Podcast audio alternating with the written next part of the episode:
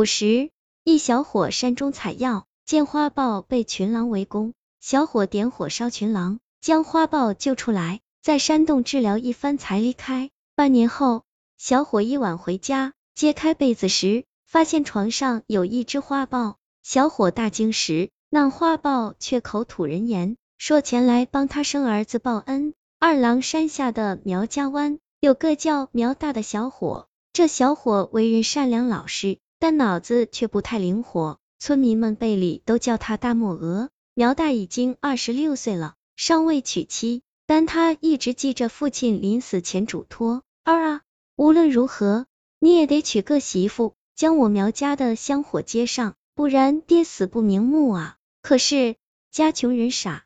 这让他的娶妻之路十分艰难，不过这事儿急也没有办法，日子还是得一天天过下去。二郎山有丰富的资源，苗大喜欢到山里采药，虽然打猎可能更赚钱，但他心地善良，不忍杀生，做不了打猎之事。就算采药，他经常在山里遇见受伤的野兽，也会尽力救治，因为他记得母亲早年曾说过，善有善报。好事做多了，我儿还怕没媳妇吗？这天，苗大又到山里采药时，突然听到下面的山谷中传来兽吼声，他正好看见下方的情形，只见一头花豹被五六只狼围攻，向自己这边崖下跑了过来。花豹身上鲜血淋淋，看样子不用多久便会被群狼分食了。苗大看见，心中不忍，但那几只狼厉害，自己若贸然前去。恐怕也凶多吉少，他一急之下，突然想起了一个方法，用火攻驱狼。于是他拿出火折子，点亮崖上的树枝干草，朝下方群狼扔过去。有两只狼毛发被烧焦，吓得狐奔嚎叫。不一会，几只狼就跑远了。苗大用吊绳将自己吊下谷中，看着这浑身是血的花豹，就将豹子抱起，又顺着那山崖爬了上去。那豹子竟十分温驯，知道这个人帮他打跑了狼，就由他抱起，也不反抗。苗大将豹子抱到一个石洞中，拿出随身带着的止血药粉，帮着豹子止血。见豹子有些地方伤得太严重，就将外衣撕成一片片的，帮他包扎起来。忙完这些，大半天就过去了。苗大将几个烧饼放在豹子面前，就离开了。自己能做的也就这样。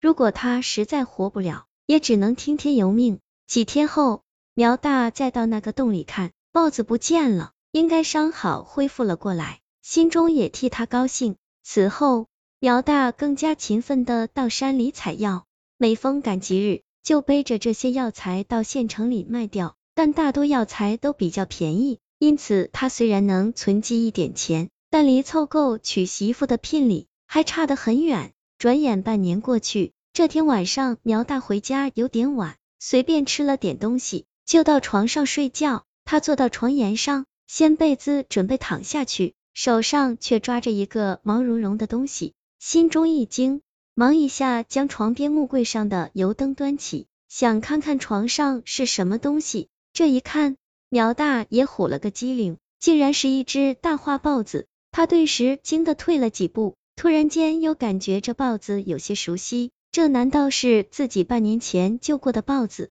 那豹子两眼温柔看着他，一张嘴说出话来：“大哥别怕，你以前救过我性命，我前来报恩的。”苗大听那花豹说出话来，惊得张大了嘴，半天合不上，老半天才说：“你是妖精吗？为什么会说话？”那花豹点头答：“大哥，人家不是妖精，是豹仙。”我现在还没有真正化形为人，但再过百年就可以变成和大哥一样了。苗大说：“好吧，抱仙姑娘，你想怎么报答我呢？”花豹说：“大哥，我知道你很烦恼，我可以解决你的烦恼，帮你生个儿子传宗接代。”苗大一惊说：“我是人，你是豹，怎能帮我生儿子？你变成女人还差不多。”花豹说：“我也想变成人。”嫁给大哥做媳妇啊，但现在倒横不够呢。虽然不能化形，我却也可以帮大哥生一个正常孩子出来。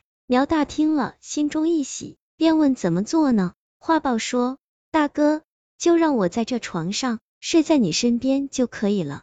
苗大一听也挺好的，就答应了。就这样，一人一豹住到一起，时间一久便日久生情。苗大将花豹叫做豹娘子，花豹起先不同意，后来见苗大真诚，便答应了，也叫他夫君。不久，花豹肚子果然鼓起来了，怀胎十月，生下了一个胖儿子。花豹生下儿子后，身子泛起一圈圈白光。苗大抱着孩子愣在那里，不知道豹娘子发生了什么事，大声叫喊，但花豹在床上却不回答。过了半个时辰，那白光猛然一闪，床上的花豹不见了，坐着一个无比美貌的女人。苗大吃惊的问：“你是我的豹娘子，怎么突然变成人了？”女人激动的说：“夫君，这太意外了！怀上孩后，我受先天灵气的蕴养，修行速度大增。”想到生孩子后你一人难以抚养，